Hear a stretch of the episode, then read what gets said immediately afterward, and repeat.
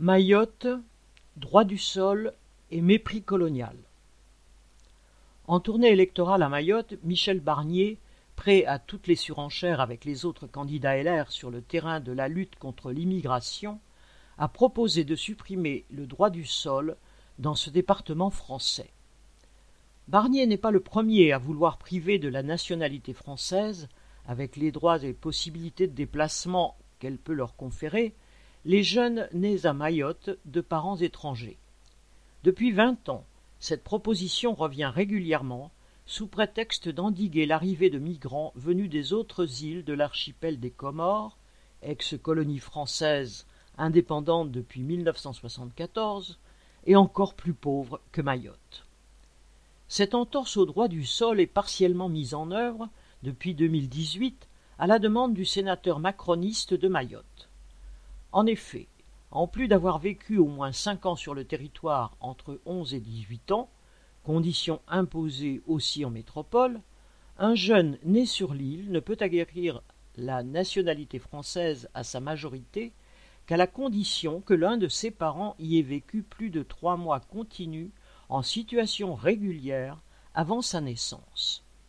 Darmanin a déjà promis fin août de porter cette durée à un an, ce qui n'empêchera pas les Comoriens de tenter de venir à Mayotte, mais rendra leur vie et celle de leurs enfants encore plus dure.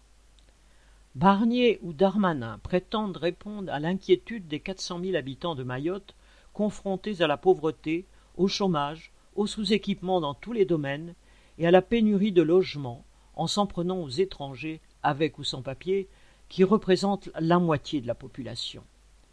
C'est d'autant plus cynique que l'État français est directement responsable de ce sous-développement. Pour pouvoir déployer ses navires de guerre, jouer aux grandes puissances ou exploiter les ressources naturelles sur ses eaux territoriales dans les océans Indien et Pacifique, l'impérialisme français tient à sa souveraineté sur Mayotte, la Réunion, la Nouvelle-Calédonie et tous les territoires de Polynésie. Mais les dirigeants français, comme au bon vieux temps des colonies, profitent de ces îles tout en refusant d'investir dans des écoles, des centres de santé, des réseaux d'eau potable, des logements dignes. Même les prestations sociales sont inférieures à Mayotte par rapport à la métropole.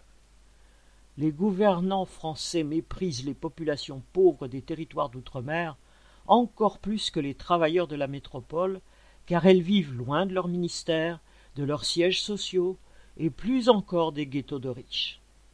Cela n'empêchera pas les révoltes. Xavier Lachaud